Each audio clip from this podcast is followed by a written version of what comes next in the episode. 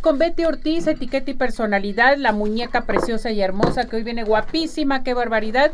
Hoy vamos a hablar de los ponchos y pasminas. ¿Cómo estás, Betty? Muy bien, Ceci, encantada de estar aquí con mi público hermoso, maravilloso, que lo quiero mucho.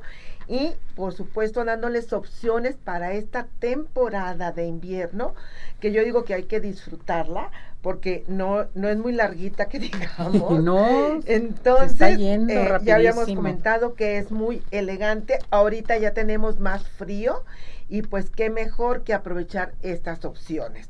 El día de hoy el tema viene siendo los ponchos y las pashminas. Estoy manejando un tipo de poncho que sea más ligero, que no sea tan pesado, tan grandote. Y ah, como primera opción tengo una, una especie de capita en color gris Oxford en el que nos va a quedar a cualquier estatura de persona y a cualquier edad.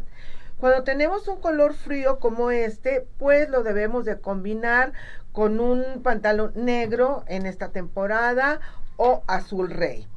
Vamos a hablar ahora de algo más ah, en crochet que viene siendo este tejido, pero que es más para jovencitas por el, el tipo de tejido que tiene, que está un poquito hacia abajo de los hombros, Puede ser cualquier color, en este caso es un color rosa, palo de rosa. A mí, acuérdense que me puede fascinar y que les comenté la vez pasada que venía mucho en esta temporada y que da lo que viene siendo la parte superior abajito del busto y después ya viene siendo las tiritas. Esto se vería hermoso para un desayuno, una comida en las chamacas, wow, y con un topcito obviamente en la parte de abajo. Mucho ojo a aquellas personas que saben tejer porque pueden tomar dato y sacar esta, esta opción de, de, poncho. Bueno, ahora, eh, vienen mucho las pashminas también por la temporada y el animal print se presta. Las, uh, las pashminas podemos utilizar desde más pequeña hasta muy voluminosa y cuando las tenemos en café con negro, podríamos considerarlos como un color neutro porque nos va a combinar con a cualquier tonalidad que nos pongamos en la ropa. Ahora, vamos a hablar un saco. Si yo me pongo un saco de animal print, es padrísimo para la temporada, pero aquí hay que tener cuidado. No hay que combinarles de un color otro y otro. Lo mejor es que nos pongamos de monocromía por dentro, que viene siendo una blusa o un, o ah, podemos decir un top eh, del mismo color que el pantalón.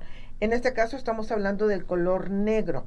Una vez que portemos el saco o el abrigo en animal print, la bolsa y los zapatos deberán de ser nada más en negro, en un solo color o en café, si así nosotros lo escogimos. No hay que ser tan repetitivo, Ceci, con el animal print, porque si no, lo vamos a ver excesivo.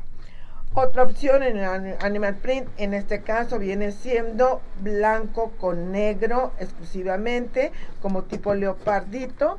Este, es muy ligero esta imagen que yo estoy, eh, eh, eh, lo que yo estoy, me estoy refiriendo, y incluso para plan ejecutivo con una blusita negra tener. Perfecto. Por último, nada más, eh, lo que viene siendo la seda en las pasminas es muy calientita para la temporada y la podemos anudar en la parte de enfrente y quedamos guapísimas. Listo, guapísimas para esta temporada, padrísimo.